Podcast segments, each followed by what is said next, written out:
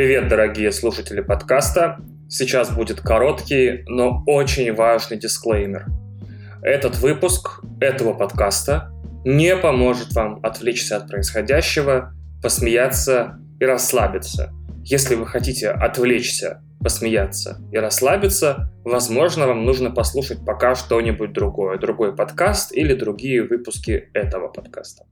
Чтобы я мог записать выпуск для отвлечения, смеха и расслабления, мне нужно записать этот. Простите, что использую эту площадку для, скажем так, вентиляции головы, но вот так вот это работает. Вроде как мы не первый год с вами со всеми, и вы все прекрасно понимаете. Поэтому, если вам и так плохо, и так грустно, и нет никаких сил слушать грустного меня, пропустите этот эпизод. Я не очень обижусь и не расстроюсь. К тому же все меньше и меньше вещей каждый день зависит от прослушивания этого подкаста и вообще чего бы то ни было. Также в этом выпуске я нарушу данное мною самому себе обещание ругаться матом один раз за выпуск – Причины этого решения мне кажутся вполне очевидными. Прошу прощения у тех, кто считает это неприемлемым. А также прошу не слушать этот выпуск с детьми на Bluetooth-колонках и в автомобилях. Я не знаю, с чего начать этот выпуск, поэтому начну сначала. В личные сообщения мне пишут мои прекрасные любимые слушатели, типа «А когда же, когда же, когда же нам ждать выпуск с твоими мыслями и позициями по вопросу?» А я не то чтобы в состоянии что-то внятно формулировать последние несколько недель. Во-первых, я устал. Я устал бояться, я устал переживать, устал наблюдать, как постепенно рушится моя привычная жизнь, устал смотреть, как рушатся жизни близких людей, как рушится соседняя страна и как мутирует в какую-то карикатурную антиутопию моя собственная. А еще я устал уставать каждый день к ночи от того, что происходит, от того, что все это происходит одновременно и сразу. Более того, я устал уставать от усталости каждый день, от того, что все это происходит одновременно и сразу. У меня нет никаких мыслей вообще, какие тут нахрен вообще могут быть мысли. Я вдруг понял, что я больше всего похож на героя Тома Холландера, не Тома Холланда, а Тома Холландера, из фильма «В петле» Армандо Януч. Там есть классная сцена ближе к финалу с цитатой «У меня вообще нет никаких мыслей, я просто смотрю вдаль пустым взглядом, пока голос в голове кричит какого хрена и эхом носится по черепной коробке, как сигнализация на пустой ночной улице. Даже советовать вам не буду его смотреть, потому что какие советы, какие просмотры и какое что вообще. Я в последнее время сам играю в видеоигры и смотрю сериалы только чтобы занять глаза и, по возможности, руки, и не лежать часами на диване с телефоном в обнимку. Мне кажется, я уже слабо регистрирую происходящее ни в этих играх, ни в этих сериалах, не вдумываюсь в сюжет, не слушаю героев и как-то по большому счету игнорирую события. Просто для меня пиксели пляшут на экране, и звуки какие-то идут из саундбара или в наушниках. Это такая аудиовизуальная цифровая погремушка для меня, чтобы я просто не плакал сутки напролет. И по этой же причине я пишу этот выпуск подкаста, чтобы заняться уже наконец хоть чем-то, что помешает мне держать телефон и пялиться в него часами напролет. И помимо мыслей, позиция у меня тоже собрана так себе, то есть давайте сразу проговорим. Пользуясь прошлым, Бункер Кинг отобрал будущее у своей страны и у нас всех, и настоящее у чужой. Вот это вкратце мое состояние, мои мысли и мои позиции уже примерно три недели. Я знаю, что мой подкаст почти всегда это набор каких-то разгонов про поп-культуру или просто каких-то дурацких монологов, но разгоны у меня в последнее время не разгоняются, и поп-культура тоже как-то, если честно, не волнует уже. Вот уж неожиданно, если честно.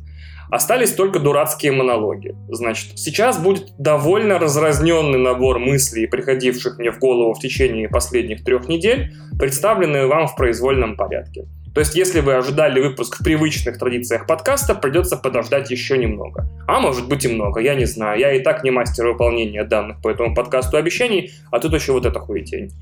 А, также, чтобы не усложнять жизнь себе и вам, мне придется заменить в тексте подкаста некоторые имена, понятия и названия некоторых вещей. Потому что, как сказал мне один очень умный человек очень недавно, сейчас самое плохое время, чтобы оказываться в больнице или в тюрьме. Причин не верить ему у меня нет, поэтому сами понимаете. И во время написания сценария я понял, что понятия не имею, что можно сейчас говорить, что нельзя, где пролегает безопасная зона между риториками, слушает ли отдел э подкасты в целом. Поэтому, чтобы говорить то, что я думаю, я решил, что Кристина будет монтировать этот выпуск так, будто первым его слушателем будет товарищ майор. Поэтому какие-то фрагменты могут пропасть, какие-то вещи могут быть зацензурены. Э, заранее прошу у вас прощения. Короче, так или иначе, к лучшему или к худшему, Это все еще подкаст «Один дома». Такие дела. Я не могу понять, как, с помощью чего и благодаря каким механизмам затягивает думскроллинг. Какой вообще, значит, внутренний психологический моторчик позволяет болезненному состоянию стать аддиктивным. Типа есть алкоголь, сигареты, Роскомнадзор. Они хоть какое-то удовольствие приносят, или в крайнем случае успокоение. Тут никакого удовольствия и успокоения вообще нет. Как может затягивать процесс причинения себе страданий и становиться аддиктивным, я не понимаю. Вот открываешь Твиттер или Телеграм, и более-менее в прямом эфире происходящее похоже на трансляцию прямую с носа высотного дома. И вот ты смотришь ее, такой, сейчас будет дом падать. Ты смотришь, и вдруг по окнам, пейзажу и по всему остальному понимаешь, что это твой дом. И сносить его будет прямо сейчас. И уже первая бомба в фундаменте сработала, и сейчас ты вот смотришь на то, как рушится э, твое же жизненное пространство. Мне потом знающие люди объяснили, что с каждой плохой новостью выделяется немного адреналина. И по сути это очень растянутая во времени поездка по очень большой комнате страха. Или с бейсджампингом сравнили. Ты просто две недели или три пугаешься по несколько раз в день, типа «Ой, и эта фирма ушла!» Или «О, и вот это запретили!» «А, и вот это СМИ заблокировали!» Потом измотан засыпаешь, смотришь какой-нибудь довольно тупорылый кошмар про допросы, репрессии и бомбежки, а на следующий день по новой. То есть это бесконечный цикл ахуя, который теперь достает меня и с открытыми глазами, и с закрытыми. И это еще такой монотонный процесс, я называю его дуэт апокалипсиса, где ты между двумя всего приложениями можешь курсировать часами. Типа открываешь Твиттер, такой, угу, понятно, полный пиздец, супер ужас. Пора посмотреть, что в Телеграме. Ох, ну и пизда, вот это жопа, господи. Так, так, пока читал Телеграм, сейчас посмотрю, может, э, в Твиттере говнеца накидали. Пока читал твиты, уже и в Телеге снова появились новости. И так по кругу, часами, днями и неделями. И это занятие еще задает определенную толерантность. Было пару дней, когда ничего такого не запретили, не успели ничего разбомбить, и из России ушел какой-то производитель, не знаю, наполнителя для кошачьих туалетов только. И ты такой сидишь и смотришь довольно заурядный по всем параметрам день получается, и вечером дум скроллишь, что такое недовольный, типа, ну давайте что-нибудь такое прям, чтобы ух, Типа из России ушел углерод, органическая химия больше не будет действовать на территории Российской Федерации. Или гравитация прекращает свою деятельность на территории России и Беларуси. Ну что-нибудь такое.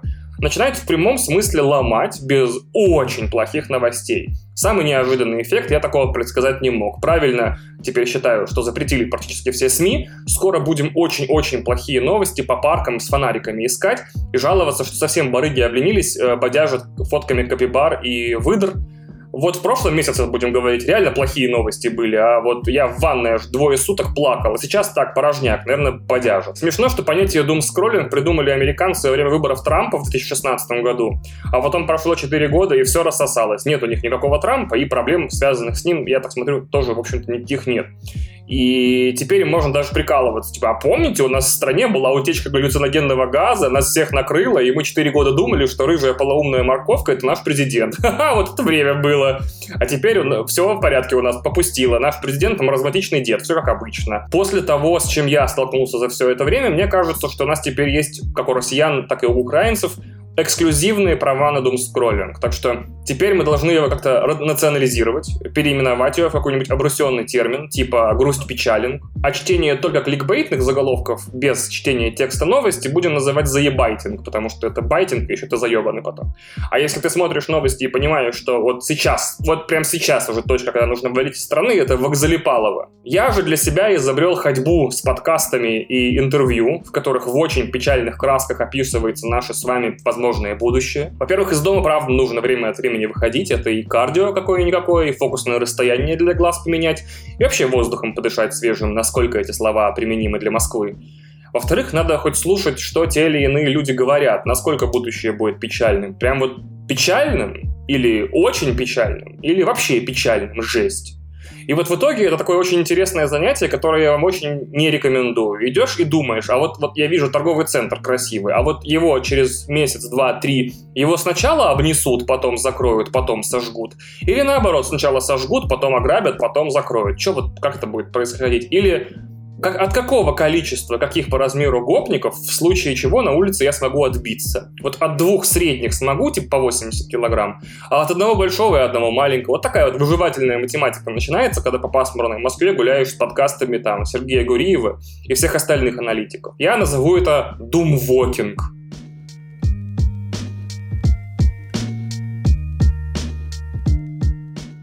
Сейчас будет очень комплексная мысль, простите заранее, она начнется очень тупо, но я очень надеюсь, что в финале я доступно объясню, что я имею в виду. Еще раз извинюсь на всякий случай. Бункер Кинг отобрал у меня Бэтмена. Еще раз, на всякий случай. По сравнению с вещами типа Бункер Кинг начал бомбить мой город. Или Бункер Кинг э, чужими руками убил моего ребенка, супруга, родственника или друга – по сравнению с этим, это все звучит как отвратительно мелкая хуета. Да, но я надеюсь, что payback в конце этого э, блока вас переубедит в том, что я не просто типа мудак голожопый, а нормальный человек. Бэтмен мой любимый герой. Он символ того, и для меня, во всяком случае, что справедливость иногда нужно восстанавливать тем, кто был ее лишен. А еще к тому же он символ мягкой силы, что злом можно схватить, выбить ему зубы, сломать ему руки и ноги, забросить его в самую глубокую тюрьму, но убивать зло нельзя, потому что вся жизнь — это борьба со злом, борьба, не убийство зла, борьба. И победив зло злым же способом, ты сам становишься злом. И уход Бэтмена из российского проката за день до выхода на экранах — это самый яркий для меня символ того, что никакой справедливости и никакой силы, кроме самой твердой, тупорылой, уничтожающей и злющей, здесь в ближайшее время не будет. Даже на экранах кинотеатров. Справедливость будет дома, она будет на телевизорах, на ноутбуках, на планшетах, телефонах, только одному, вдвоем с супругами или девушками, мужчинами, э, там, бойфрендами, герлфрендами или с лучшими друзьями. То есть справедливости для масс здесь больше нет. Есть только справедливость дома. справедливость дома. Важный момент еще один для меня. Э, Бэтмен был одним из символов наших с Кристиной планов. Больших, маленьких, любых. Билет на него мы купили еще за месяц до премьеры и знали, что вот да, наше настоящее и будущее, ближайшее и далекое сейчас немного во флуктуациях, но есть какие-то якорьки там Бэтмен и несколько поездок с Денисом и Олей по ближайшему, так сказать, зарубежью.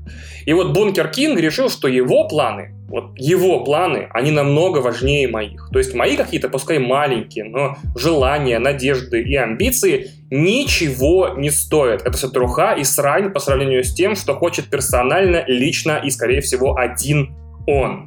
И это совершенно новая грань бессилия, мною до сих пор еще не изученная. Это типа, как так получилось? Почему никто не спросил меня? Я такой же гражданин, с таким же паспортом, защищенный Конституцией, имеющий право на волеизъявление. Почему я должен в этом участвовать прямо или косвенно? Почему я должен становиться заложником этой ситуации? Я, может быть, не хочу.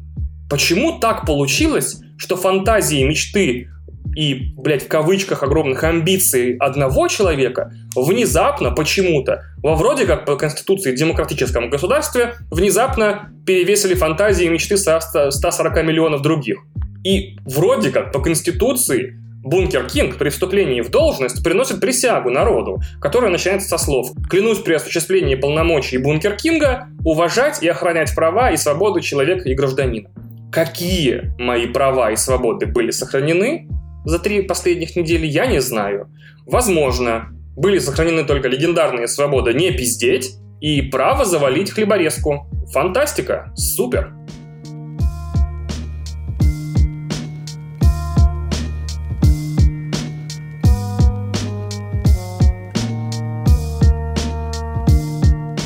хотел что-то рассказать про все уходящие из России компании, которые за 20 дней откатили страну лет на 50 назад своим уходом, но нет никаких сил перечислять, как-то анализировать эти уходы, все вообще всем понятно. Мне не обидно, я не злюсь, я в ахуях, как быстро и как четко, как слаженно это все случилось.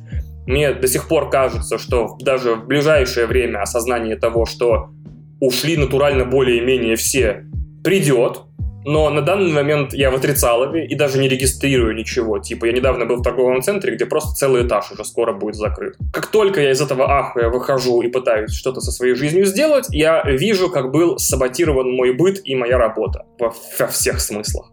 Приложение, в котором я записываю этот подкаст, и приложение, в котором Кристина его монтирует, перестанет нам быть доступно легально где-то в районе 25 марта. Потом Adobe вроде как даст еще месяц на решение вопроса, или не даст. Все. Приложение, в котором я пишу сценарий для этого подкаста, отменило мою подписку в уведомительном порядке с 1 апреля. Оказалось, что разработчики сетапа SETAPP, моего любимого набора приложений на все случаи жизни, вообще на все и любимых приложений, они украинцы, и я даже злиться не могу на них, потому что, ну, блядь, я бы тоже себе все отключил. Сервисы, на которые я возлагал большие надежды по строительству своего финансового будущего, тоже прошли по пизде. Patreon в говне, Boosty, блядь, мейловский, э, Apple вообще непонятно, как будет функционировать. Все мои попытки выбраться на YouTube, скорее всего, тоже закончатся вместе с YouTube. Вот такая история. И это даже не учитывая, что я одевался практически полностью в Uniqlo, который теперь ближайший где-то в Хельсинки, то есть считайте на Марсе. Одна херня. И это все правда херня. Это все можно пережить, что-то из этого вернется быстрее, чем я успею заскучать, что-то не вернется никогда, но я и скучать не буду, без чего-то перебьюсь в течение ближайших месяцев, может быть, лет. Больше всего мне хочется проговорить вещь про ТикТок. Неожиданно, правда? Если бы я окончательно пезнулся головой, собирал бы какой-нибудь топ санкций в отношении России, TikTok занял бы первое место без вопросов. Напомню, компания отключила для России возможность публиковать новые ТикТоки, а также закрыла от них все иностранные. Я назвал это TikTok-тюрьма, в которой, значит, россияне должны находиться наедине со своим прошлым, как бы учиться на ошибках. То есть вот все, вы навсегда закрыты э, в вашем прошлом. Fuck you очень похожи на сервера для читеров и токсичных игроков в мультиплеерных играх, когда игроков с большим количеством жалоб на них помещают в специальный, скажем так, мудацкий лягушатник, в котором они играют с другими дегенератами, читерами, ливерами, фидерами и другими интересными э, заимствованными словами. Я считаю, что свой срок за военные преступления Бункер Кинг точно должен отбывать в этой самой ТикТок-тюрьме без права лайка и скипа, Наверное, это и есть самое поэтичное наказание. Бесконечно оторванный от простых людей и зацикленный на собственном некрофильском милитари-культе человек проведет ближайшие десятилетия наедине с кристаллизованным прошлым своих сограждан, которых в глаза не знал и не видел практически никогда, и наконец-то узнает, что их на самом деле беспокоило. Ни статус Украины как антироссии, ни восстановление Советского Союза и ни подлетное время натовских ракет. А, например, вещи вроде как реагируют псы на лай хозяев.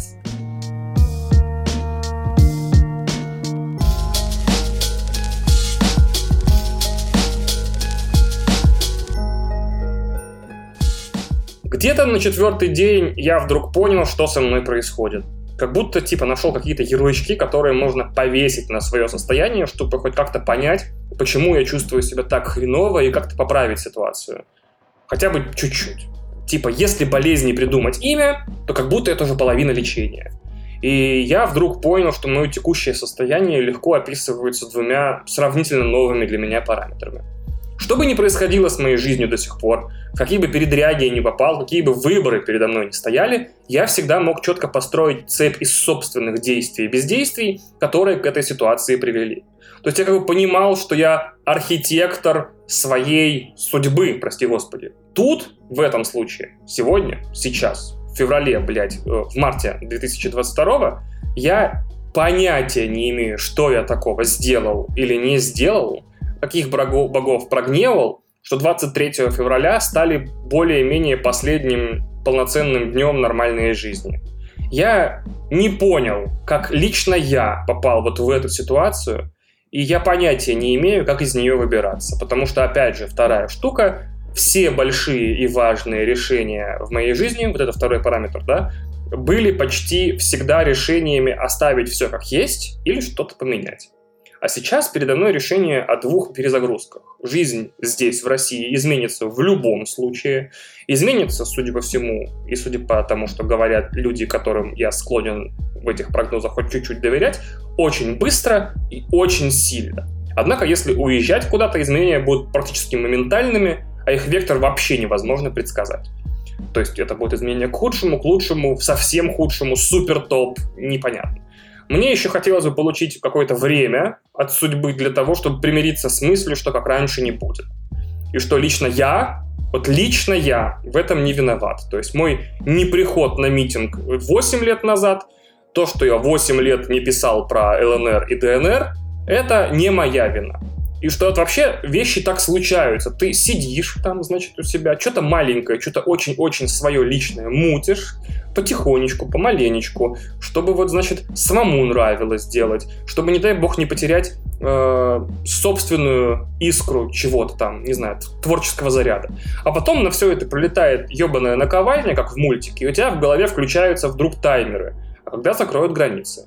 А когда вот прямо с улицы начнут забирать на фронт всех без разбора. Через месяц, через три, через шесть, через год, никогда, завтра. Когда запретят говорить вообще в целом, вот вообще разговаривать, а не конкретные слова. Когда водка и картошка станут местной основной бартерной валютой. Когда коронавирус хотя бы был в этом случае общей бедой. И к концу весны, к началу лета, вот два года назад, стало понятно, что все мы вот эти 7 миллиардов человек более-менее в одной упряжке и делим одну беду на всех. Россияне, украинцы, белорусы, американцы, французы, немцы, китайцы и японцы. Остальные. и остальным тоже респекция. И это было тяжело и паршиво. Но ты понимал, что так же тяжело и паршиво более-менее всем. Нет человека на планете, чей какой-нибудь план не отменился, кто не пропускает отпуск, концерт или что-нибудь такое. А тут ситуация абсолютно другая. Сейчас объясню какая. Я выхожу в Твиттер, и это для меня теперь некое шизофреническое пространство. Там, значит, с одной стороны фото и видео бомбежек, твиты на мове, какие-то видео и фото военнопленных, какая-то одища, э, и я сижу, и я не знаю, типа, не знаю, как себя чувствовать. Это не мои друзья под бомбами, не мои друзья и знакомые их бомбят. Но я сижу и такой, блядь, а вот как извиниться, так чтобы объясниться? А как вы так что сделать? И я чувствую собственную вину в том, что происходит. Но при этом, как бы, вот, что делать в этой ситуации? С другой стороны, значит, э, вроде как э, оппозиционная, оппозиционно настроенная часть Твиттера. Санкции, обсуждение санкций мемами, ропот, истерики, шиза, безумие. Все понятно, значит. Э, с третьей стороны, англоговорящий Твиттер, который выглядит абсолютно так же спустя три недели, как и 23 февраля обзоры Бэтмена, мемы про него, мемы про новые видеоигры, обзоры видеоигр, какие-то разгоны про видеоигры, какие-то сериалы кто-то смотрит, мемы какие-то рисует. Вообще какая-то параллельная реальность. И это прикольная мысль, что для большинства населения Земли ничего не изменилось. Их дома никто не бомбит, они только в книжках читают о том, что метро это еще и бомбоубежище. Им не нужно думать о том, что родственники, с которыми они не могут связаться, могут быть в теории мертвы. А еще они могут купить что угодно в любой момент, например. Они более-менее представляют себе прогнозы своей жизни на ближайшие лет 5, а может даже 10. Их экономисты нормального мира, который не заметил, что что-то изменилось, могут выражать какие-то опасения по поводу будущего, а не использовать слова типа «пиздаускас», в описании финансовых перспектив страны. И вообще вся ситуация для них умещается в минуту, может быть даже в секунду, которая требуется, чтобы сделать отметочку в ментальном блокноте о том, что русские полоумные. Все. И это самое простое для меня доказательство, что мы как будто по другим рельсам поехали в совершенно четкий момент. Утром 24 февраля. У меня ощущение, что меня просто отцепили от состава, который ехал в светлое будущее с летающими машинами, VR-кино и голографическими интерфейсами, и мой вагон направляется в деревню Нижние Пиздюки, в которой вершина технологии — доильный аппарат, все остальные пьют, не знаю, и убивают друг друга, все в основном. И составы 24-го расцепились, и я просто вот в окно вижу все еще этот мир, где люди, значит, наслаждаются благами цивилизации, а сам понимаю, что мы едем вообще не туда. То есть я вроде как три недели назад был частью этого дискурса про мемы, про кино, про сериалы, про игры, а сегодня понимаю, что все это очень чужеродно выглядит в ленте, потому что какой нахрен Бэтмен, какие сериалы, какой Элден Ринг, какие вообще все, вы прикалываетесь, что ли? И вот это, наверное, блядь, пизда, все, пизду. Разумеется, у любого нормального человека есть вопрос. А кто вообще в произошедшем виноват? Кто виноват, мне кажется, всем слушателям этого подкаста понятно. Я не думаю, что нужно какое-то дополнительное показывание пальцем или организация какого-то голосования. Типа, кто виноват? Ольга Бузова или, может быть, э, не знаю, Доминик Джокер? Но в качестве ответа я все равно рассматриваю три популярных теории. Типа, бункерное ковидное безумие, когда человек два года пробыл в изоляции в окружении одних и тех же людей, где в этих обстоятельствах э, любые потайные психические какие-то аберрации нестабильности приобрели монструозные пропорции и просто вырвались наружу в какой-то момент.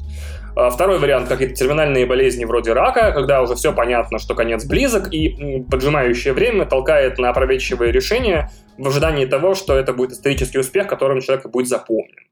И моя любимая теория — это комната смеха, то есть Бункер Кинг как бы сам по заказу создал себе эхокамеру размером с целое государство, которое занималось повторением его же мыслей ему самому. То есть пропаганде давалась какая-то точка зрения, которую она обслуживала, тем самым э, транслировала ее назад на тех, кто принимает решения, а они уже к этому моменту забыли, что это были их мысли, и такие, блин, меня поддерживают, а, то есть это супер зеркальная комната, где уже через четвертое отражение люди думают, что это другой человек. Ну, то есть они такие, ну, вы поняли, блин, не тупые. Вот, тупые мой подкаст не слушают. Но еще со временем стало понятно главное, что причины всего этого абсолютно не важны. Это уже историки и писатели, пускай потом разбираются, что стало причиной, что поводом, какая из теорий верна, может быть, все три. А, а нам с вами, ну, мне, ладно, зачем я тут какой-то коучем становлюсь, мне очень много времени нужно будет еще, чтобы понять и примириться с мыслью с такой, что все, что случилось, случилось. Что вот, вот так, да, второе, за два года полное крушение планов, которое не стало разбираться, значит, с моими персональными амбициями, планами, намерениями, и все размашисто перечеркнуло, да, так бывает. Как бы, и более того, это уже произошло.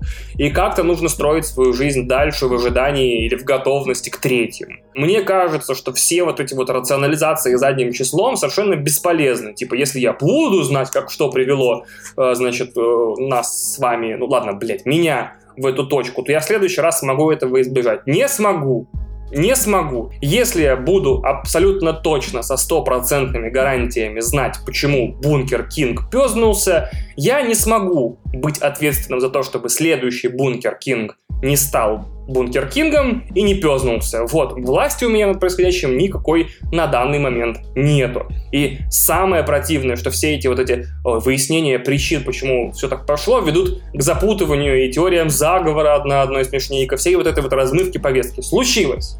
Вот так. Самое противное, что задумываться надолго, почему, также опасно для целости крыши, как и строить сейчас новые планы, когда новости каждого дня превращают это в какой-то каскадный кризис. Типа мы с Кристиной неделю назад формулировали, значит, каждый день план. С утра, с следующего утра, после прочтения новостей понимали, что это накрывает вчерашний план пиздой.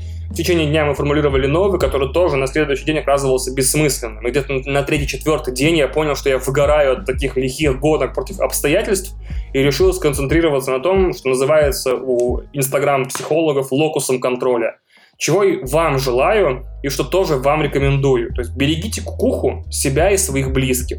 Если есть деньги, сейчас самое время пойти к психотерапевту. Если денег нет, есть приложение для медитации. Если денег на психотерапевта нет, времени на медитации нет и вообще ничего не хочется делать, есть базовый инструмент для сохранения рассудка, рутина. Завтрак, душ, прогулки, работа, дела, все вот это вот. Как говорится, сначала оденьте кислородную маску на себя, а потом на ребенка. Почему я вообще рекомендую беречь кукуху? Потому что это универсально полезный совет и для тех, кто остается здесь, и для тех, кто уехал или собирается уезжать стресс, который и те, и те, и те переживут и переживают, это вау. Фляги будут свистеть, как духовая секция лондонского симфонического оркестра. И сумасшедших среди всех-всех будет много. Тех, кого ковид за два года не заставил поехать наглухо. И вот эта история точно пезнет. Заголовков о масс-шутингах, самоубийствах, вот этой всей херотени будет много. Поэтому еще раз, берегите кукуху, себя и близких.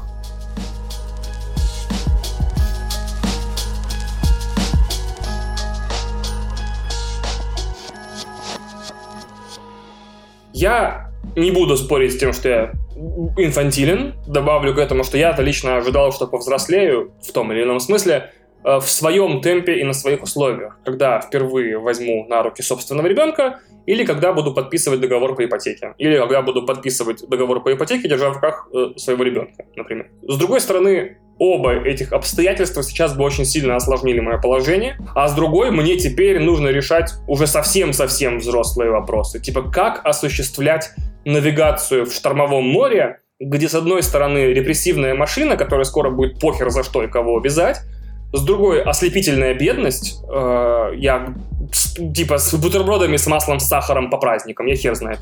С третьей положение политического беженца в чужой мне стране, а с четвертой возможность отправиться рано или поздно, так или иначе в том или ином качестве, на которую я не заказывал и цели которой мне непонятны, с двумя возможными, э, с тремя, наверное, возможными исходами, типа убить украинцев, а я люблю украинцев, украинцы топ, украинцы мне в жизни ничего плохого не сделали. Я учился несколько лет в школе в Одессе, самое страшное, что было, меня толкали одноклассники, не все, и называли Кацапом. Что такое Кацап, я узнал только когда вернулся в Россию. И я совершенно не этим как-то не был уязвлен, потому что в России меня булили потом еще хуже.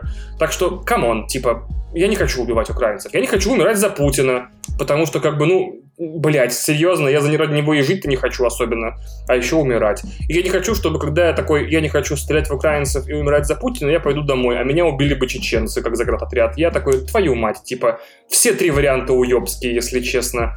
Поэтому взрослеть приходится как-то слишком быстро и в слишком резких условиях. Я, я такое не заказывал, поэтому, естественно, до сих пор нахожусь в стадии легкого отрицания. Типа, обойдется, пройдет. Посмотрим, куда это выведет нас дальше. Еще один важный урок. Надо научить своих детей потенциально. Все еще потенциально. Э, не, не планирую в ближайшее время никого заводить. Потенциальные дети, значит. Ой, на самом деле, в широком смысле вот этому надо научить сначала себя еще. Надо научиться вовремя вываливаться из плохих затей без осуждения самого себя. Потому что Бункер Кинг сейчас учит что бывает с людьми, которые попали в ловушку, в полностью безвыходное положение, без какого-либо разумного эндгейма, где в любую сторону продвижения это боль, и ты, и ты продолжаешь переть как танк вперед. Все эксперты, высказывавшиеся по вопросам в моих ушах, в подкастах или интервью, уверены, что чисто физически Бункер Кинг не умеет давать заднюю. То есть в данный момент мы пристегнуты к паровозу, который поехал не по той стрелке, помните метафору про поезд, и теперь еще заодно несется с обрыва, потому что машинист не знает, как ехать назад. Паровозы вообще умеют ехать назад. Интересно, надо будет погуглить. Короче, пиздец. Токсичная маскулинность нас всех погубит. Сейчас, в данный момент, меня держит в сознании мысль, что хочется все грядущее. Ну, то есть, сейчас, ну, блядь, что скрывать-то? будет террор. То типа натурально, блядь, будет пизда в политическом репрессивном смысле. То есть людей с улиц будут хватать, увозить, пытать. Я хуй знает. Может быть, я преувеличиваю. Хотелось бы. Вот. Э, бедность хочется пережить.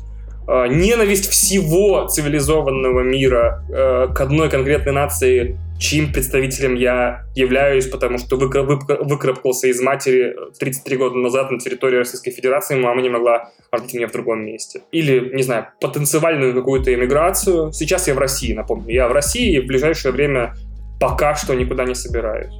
Вот это все хочется пережить, только чтобы потом прочитать 10, там, 15 лет спустя исторические книги по интервью с участниками событий, и знать, как же так получилось-то. То есть вот эти самые исторические книги, которые напишут по событиям, очень хочется почитать потом и понять, как так все резко и со свистом покатилось в пизду. Помните, мы с вами такие, блядь, как это Дайнерис 7 сезонов Игры Престолов была, типа, ну такая, немного с припиздью, но довольно четкая тетка. Временами, конечно, было у нее там с перегибами дела, но вроде курс держала верный, вроде как защитница угнетенных и обездоленных, но, конечно, слишком иногда высокой ценой. И вот к восьмому сезону ну, она за несколько серий такая хабстыщ, короче, full blown Сталин, массовые убийства, геноцид, хардкор, и мы такие, вау, типа, а что это за персонажная трансформация такая резкая, как будто два сезона за две серии прошло. Теперь мы понимаем, да, что персонажи, которые казались, может быть, вменяемыми или нормальными, так или иначе завязанные в системе сдержек и противовесов, когда эти сдержки и противовесы у них отваливаются, сразу, короче, э, ну, в общем, пездаются головой. Вот, теперь будем знать. Вообще, конечно, еще одна мысль держит меня в согласии, я ее в сценарий забыл дописать, сейчас буду импровизировать. У одной хорошей моей апатитской подруги примерно 100 тысяч лет, ВКонтакте был статус, а будет ли это иметь значение через год. Наверное, она его столько лет держала в статусе, потому что каждый год смотрела на нее и такая, бля, вещи, которые ебали меня эм, год назад, уже меня не ебут. Круто, значит, жизнь состоит из мелочей. Вот, сейчас вещь такая, что через год я хуй знает, как мы будем на нее оглядываться, но я очень сомневаюсь, что мы такие, ой, помните, блин, такая херня случилась тупая, блин, слава богу, все быстро разрулили, да? Вот, то есть, во-первых, год хотелось бы пережить, во-вторых, год хотелось бы пережить, не знаю, не, блядь, предав какие-то моральные идеалы, ну хотя бы не упав до каннибализма, да? Мне очень хочется, чтобы, ну, э, мне очень хочется, чтобы прошло какое-то время, в течение которого мы все с вами будем живы, здоровы, может быть, не богаты, может быть, не в Юникло, э, сидя по Старбаксам, сидя в Твиттере, значит, с макбуков, но хоть как-то пережив, хочется верить. Вот хочется верить, что в будущем будет момент, может быть, не full-blown супер приколом, да, но это все будет уже как-то карамелизировано. Типа, помните, мы по домам сидели, типа, и такое. Вот. Еще хочется, чтобы мы все это делали в дружбе с Украиной, если честно. Вот. Хочется, чтобы все было хорошо. Блять, хочется, чтобы все было хорошо, и мы до этого сами додержались. Все, пиздец, накрывает. А, а, сколько я там, 40 минут записал? Сколько из этого оставит Кристина, я не знаю. Бля, пропизделся про 40 минут, сейчас Кристина нарежу все до 20, и вы такие, ебать, он же там в два раза больше записал. А что там? А что там? А что там? А что там? А там, блядь, ничего. Люблю вас, несмотря ни на что. А, ответной любви не требую от вас. Вот. Мало того, наверняка, вот вы послушали это и такой, блядь, он же реально пезнутый и ёбнутый. Он такой, блядь, у меня Бэтмена отобрали. А, охуеть. А у меня, блядь, дом разбомбили, ебанько. И я такой, ну да, блядь. Сложно, короче. Сложно. Блядь, пойду нахуй, короче. Все, люблю вас, пока.